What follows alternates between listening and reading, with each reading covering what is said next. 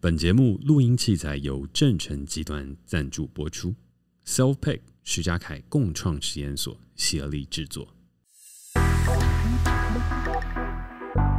Hello，大家好，我是嘉凯，欢迎收听世代登出。每一季呢，在进入到 K D 的议题讨论之前呢，我将会用七集的时间来去解构本季的主题，一步步的跟着大家一起去做一个登出前的练习。而如果以比喻来说的话呢，就有一点像是登出前的行前会吧。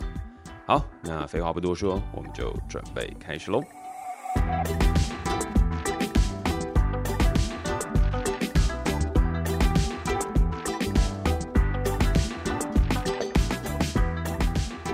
这一季呢，因为要跟大家解构登出的主题是科技，所以在上一集聊完了 Facebook 脸书之后呢，今天的第二集就将要从影响我们现在构筑这个世界样貌最最最最最重要的一只 App Instagram 来切入进行讨论。好，那不得不说哦，Instagram 其实不是我的本命社群软体哦。就是以我们这个 Y 世代尾声来说，我们的本命社群软体其实比较像是脸书，但是呢，我们这些使用脸书的爱好者，在近年来遭遇到了一个严重的挑战，以及感觉到了自己的老化，那就是 Instagram 的兴起。一开始我以为 Instagram 兴起，它会跟 Snapchat 啊，跟其他的一些呃社群平台兴起一样，就是一个风潮起来，然后又退了下去。但殊不知呢，Instagram 到了现在。它其实已经比 Facebook 在年轻世代的影响力，并做得更大了。那其实，在这一段期间当中，我也有切身的感觉到 Instagram 的一个影响力，跟它跟 Facebook 势力的一种此消彼长。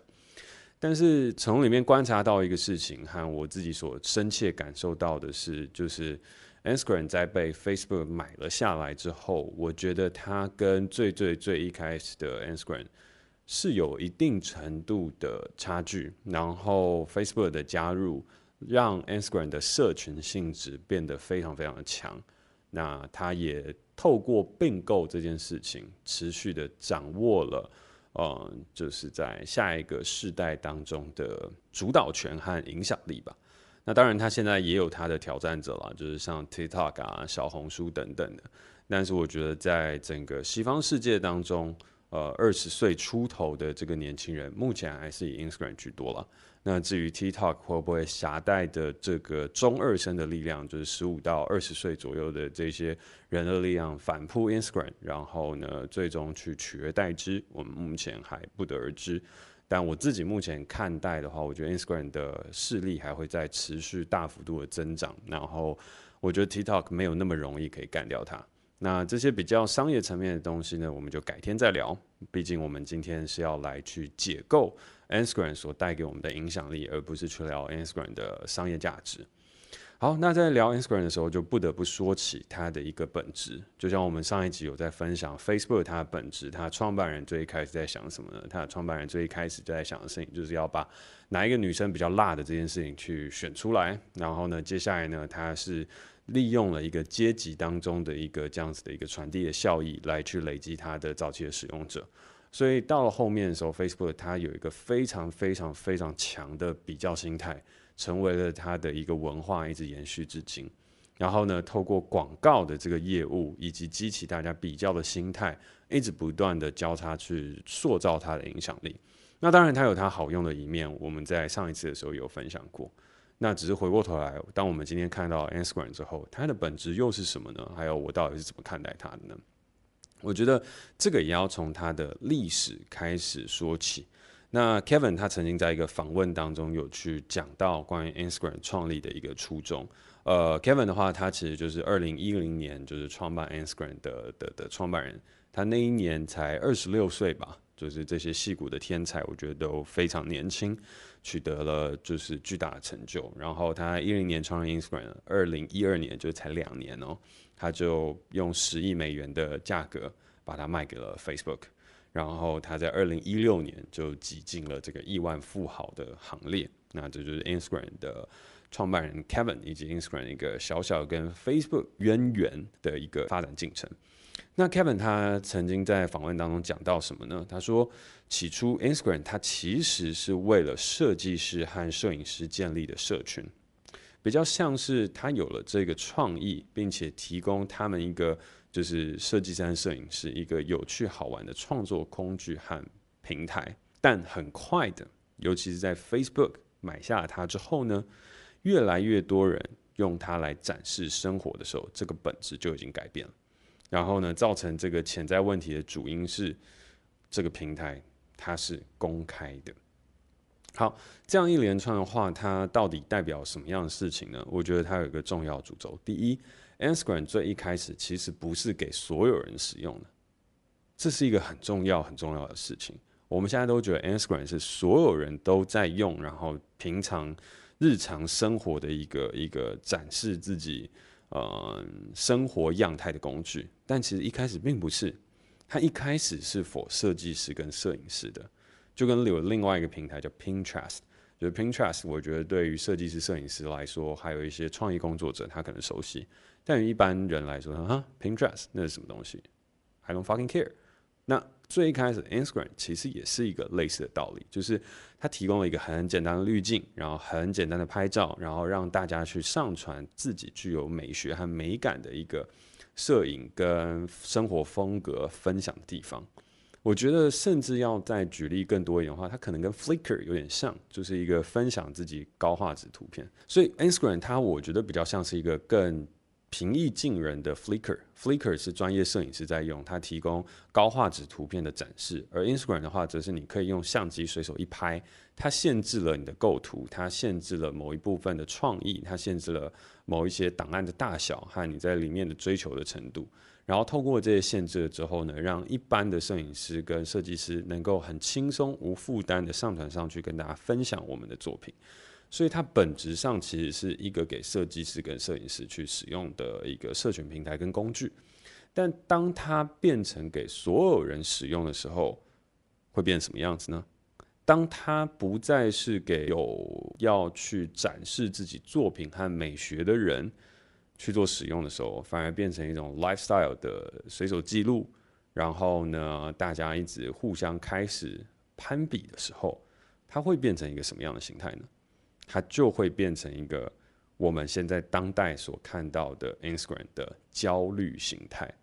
这个焦虑形态指的是什么呢？它其实跟 Facebook 也有一个异曲同工之妙。最一开始，它只是说，哦，我给你了几个滤镜，然后你用你的角度，然后把它拍照上传，然后分享你的生活当中一些美好事物给别人看。然后呢，从此去建立你的一个美学观点，一些基础，让美的分享变得更容易。我觉得这很好，这也很棒。但到了给一般人使用的时候，它就会变成是我今天我必须要去汲汲营营的把自己弄成好像是一个设计师跟摄影师，我必须要汲汲营营的让自己的生活变得更美，我必须要汲汲营营的让别人觉得我的生活很美，我必须要汲汲营营的去经营我在 Instagram 上面的虚假形象，我必须要慎选我的滤镜，我必须要让我的生活我的 lifestyle。我的整个人生都套上了一个滤镜，因为我要分享给别人看，因为我要获得更多的爱心，我想要获得更多的关注，我想要获得更多的 follower。而为什么要做这件事情？我不知道，真的不知道。我 IG 上为什么要有那么多 follower？为什么要去看那么多人的生活？为什么要做这些？我都不知道。这其实是一个很奇怪的事情，我不知道大家有没有想过，就是你划开 IG，你到底想看什么？还有你到底想要去去满足自己什么样的欲望，跟满足自己什么样的需求？我觉得这个东西其实是我们现在生活很很少去反思跟思考事情。我们都只觉得这些东西很便利、很方便，然后我可以很快速的看到一些人在做一些什么样的事情，然后我可以在上面得到一些资讯，我可以在上面得到一些什么东西，然后我们就下意识的去使用它，但没有想过这些东西它其实反过头来是有代价的。而这个代价的事情是什么呢？这个代价的事情就是在 Kevin 他在访谈当中曾经讲到另外一个很重要的事情，他说。我们真的非常非常擅长这样 fit 排序，使用率就这样飙升了，而这个就是我们增长过程的转折点。fit 排序是什么呢？这个东西就是上一集在 Facebook 当中所聊到的一个神奇的魔法，那个东西就叫做演算法。就是你以为你在 IG 上面出现的东西，它是按照时间的自然排序吗？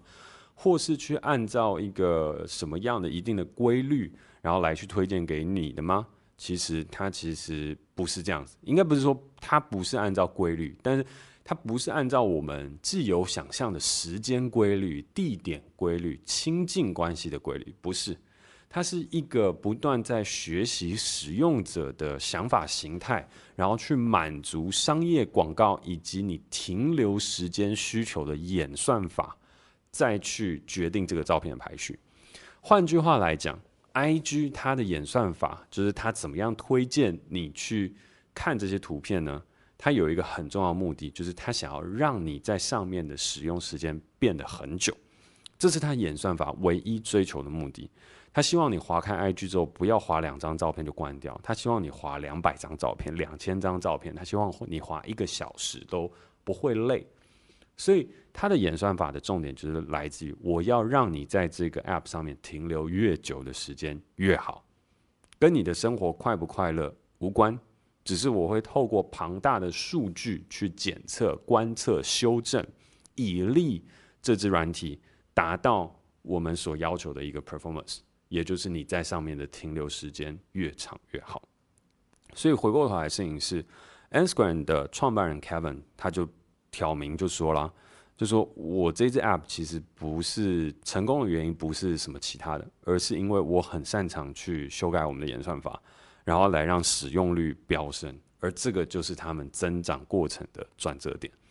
他们因为很擅长把这样子的一个使用时间、使用率不断不断的提升，诱使大家不断的停留在 Instagram 上面，所以这一支 app 的市值就越来越高，影响力也越来越大。因为我们人最公平的就是时间。我们从出生到死亡，唯一不变的就是我们所能拥有的时间是有限的。而你的人生的生命时间被占有了越久，被某一项事物占有的越久，也就代表它越有价值。我相信这个概念大家应该都可以认可吧？那如果都可以认可的话，那你就可以知道这支演算法到底有多可怕。它的重点就是要不断掠取你的时间，停留在那边。那停留在 Instagram 上面之后，它可以做什么呢？它就回到它的并购主 Facebook 的目的。就是要卖你广告，你在上面看了越久的时间，我就可以塞入更多的广告给你。这些广告有要卖你商品的，有要卖你意识形态的，有要去给你一些假性资讯的，有要给你一些生活想象的，whatever 都有。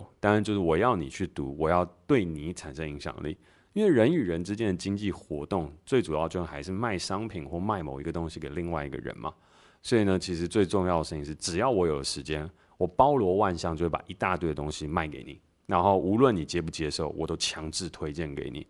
然后呢，你在无意识当中一直不断接受我的暗示之后，那你的人生还有你的很多的想法，其实都会被我改变。那 Instagram 在这段期间当中，他当然，他当然也就是，呃，知道自己是有问题的，就是他借由滤镜这样的一个事情，他让每一个人的生活都有美化的机会。然后呢，他在借由演算法的过程，开始推荐一些会让你心生向往的一些 lifestyle 生活风格，然后还有做的很多的事物跟影响力。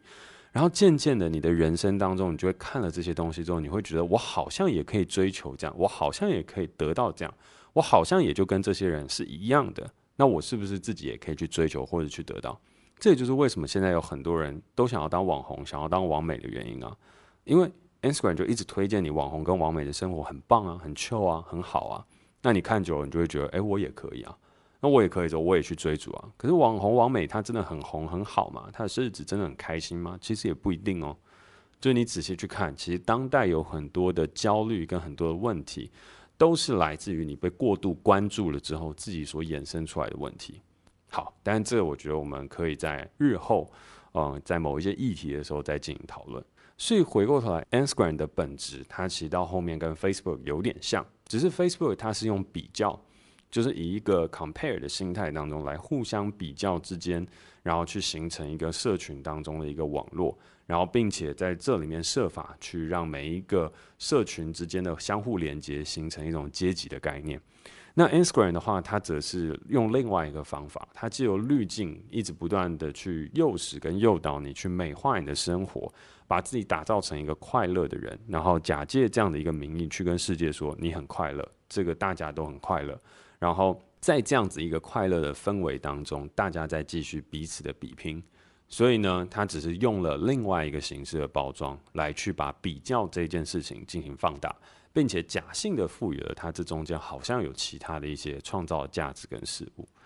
好，但是回过头来哦，就是它也没有说是全部是坏的，因为就像我说的一样，Facebook 它也有很多好的事情啊，你可以用社团的功能，你可以用很多不一样的东西来让你的生活变得更好。那但是我觉得 Instagram 其实也是类似哦，就是如果说你要用的是它的功能去让你的生活变得更美，就是你有这个想要让自己生活变得更美、展现美学的观点，那你就去用 Instagram 吧。然后你也可以在上面不断的发出这些相片，因为这是你要的。但如果说我们自己本身就不是想要去分享生活美学或者什么等等的，你也可以就办一个 Instagram 的账号，然后就去追踪别人的生活，你自己完全不用发，这样也可以啊。就像我妈，呃，我在跟她讲说她去办 Instagram 的时候，我觉得她的那个账号的目的也很明确啊，就是因为我们在 Facebook 不发文了，都在 Instagram 上面发，所以呢，她就透过办 Instagram 的账号来去追踪我们所发的东西。我觉得这样也很 OK，你的使用目的是很明确的。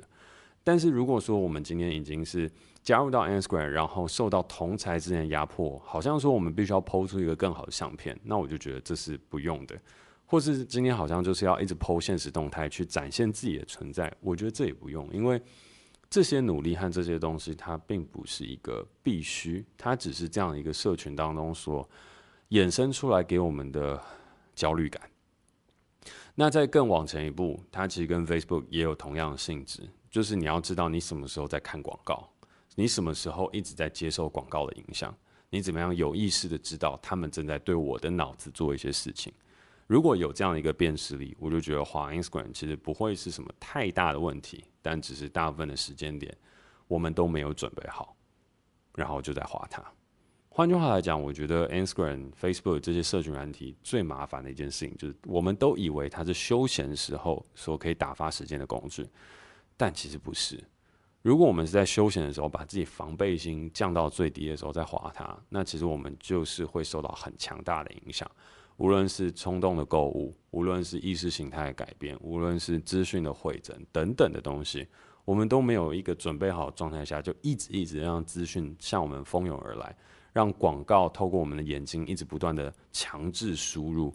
强制输入到一个什么样的程度呢？Instagram 当中，其实对于呃我自己在当兵的时候，我有一个很深的体悟，因为我当兵中间休息出来的时候，只有我不是智慧型手机，然后大家其实都换智慧型了。然后换成智慧型之后呢，放风时间你就可以取出你的智慧型手机，然后在某一个规定的地方进行使用。然后我就看所有人的 Instagram 一划开哦，首先要先讲的事情是，几乎那时候所有人就是休息的时间就会先开 Instagram 来看，然后看的时候我就说，哎，你们到底在看什么？然后呢，接下来我就去看他们在浏览的东西，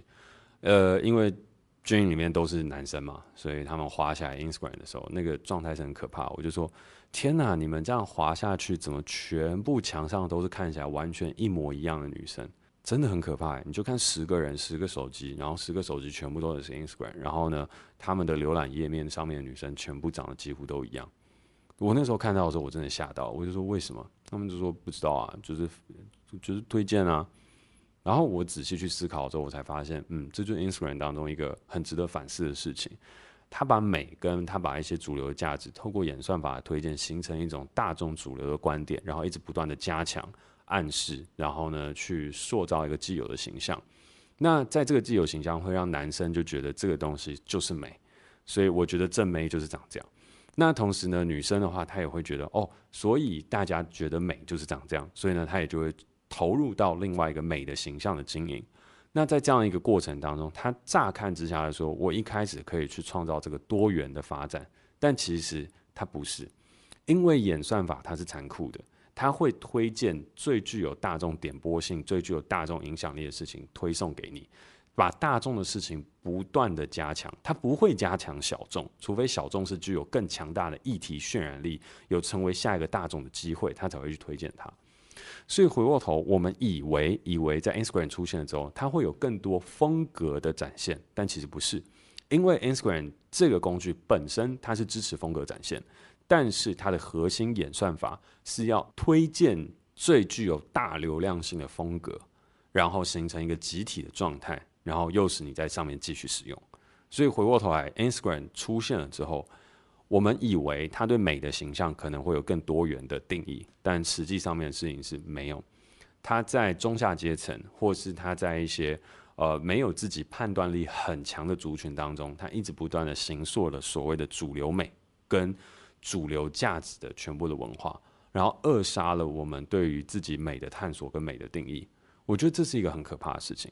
那这光光就只是一个一个一个美学和意识形态当中的一个操作的展现，那就更不要说这些东西对我们人的生活以及追求当中，它对我们的一些影响跟改变。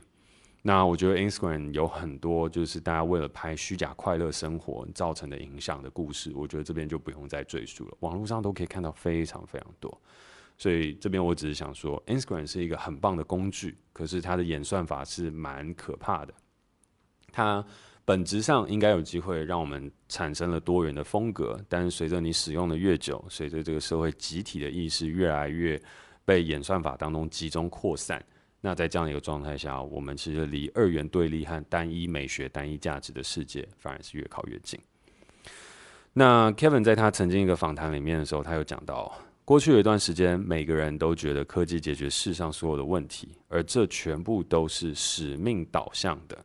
那使命导向是什么？就是 mission driven 哦。那这个 mission driven 的话，就是我上一集当中聊到脸书它的一个状态。脸书就是说，哦，他想要来去给大家的使命是提供分享平台，让世界更开放，联络更紧密。通过 Facebook，人们可以保持亲友的联络，发现新资讯，分享生活故事。这就是他的使命。好，那矽谷每一个每一个公司都有它的使命存在。但是呢，Kevin 他后面也说了，就是这样的想法呢，他缺乏了资本主义的意识，忘记企业会不惜一切代价取胜的理念，这样当然就会对科技有很多的误会。所以换句话来讲，白话文的意思就是说，很多人都以为科技它是有使命性的，但是大家不要再抱持这么天真的想法。原因的事情是因为科技是在资本主义底下诞生的。所以，当企业有不惜一切代价要获利，也就是它取胜的意义，其实就获利的状态下，那科技当然就会有它坏的一面，然后而且会是不断的被放大。even 它最开始是好的，可是它滋养的沃土就是滋养科技的沃土就是资本主义。所以资本主义要什么呢？就是赚钱。那要赚钱这件事情的话，它就当然称不上是一个多么多么善意跟高尚的行为，它一定会有它的一个必要之恶存在。而当随着这个赚钱的东西要越来越多、越来越多的时候，这个事情的缺点也就会越来越被展现出来了。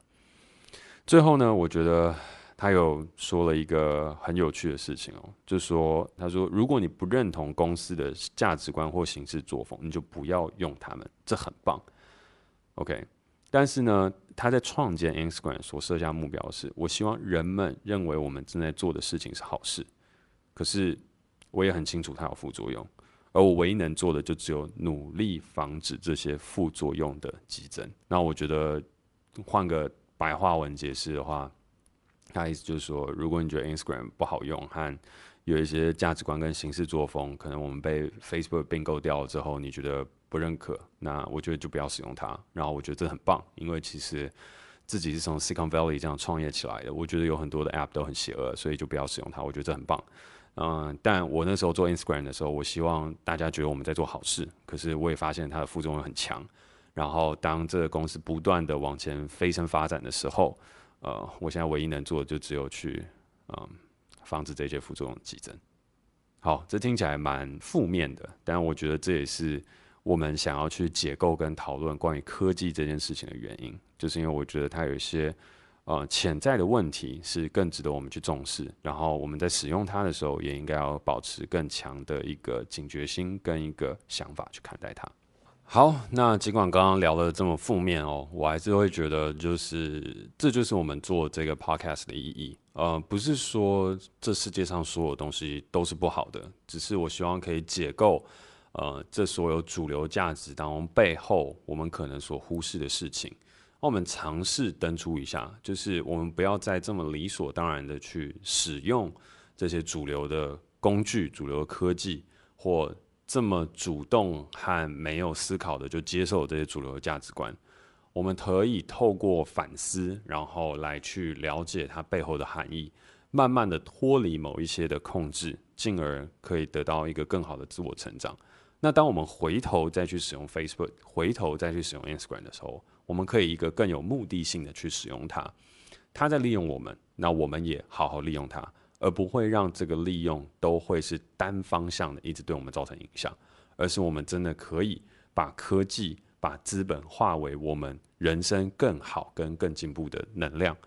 那只是目前啦，我觉得这是我们面临最大的挑战跟关卡吧。因为我觉得世界当中有一个天平正在倾斜，倾斜的方向就是资本所诞生的科技正在慢慢主宰我们的人性。我觉得这是比较可怕。那当 COVID-19 这个时间就是一切的发展到了一个停顿点的时候，我觉得我们也应该趁着这样的一个时间点，把握这个停顿点。开始去做更多的反思跟觉醒，那我觉得今天的这个分享就是一个开始。那希望我们接下来的这五天，以及后续要产生议题讨论，可以带给大家更多不同的收获。好，那最后的话，感谢大家收听今天的节目，并且期待能够在下一集持续跟大家一起解构这个社会的运作逻辑，找出我们大家成长的关键，一起登出一下，再回到世界，继续一个有意义的努力。我是嘉凯，我们明天见。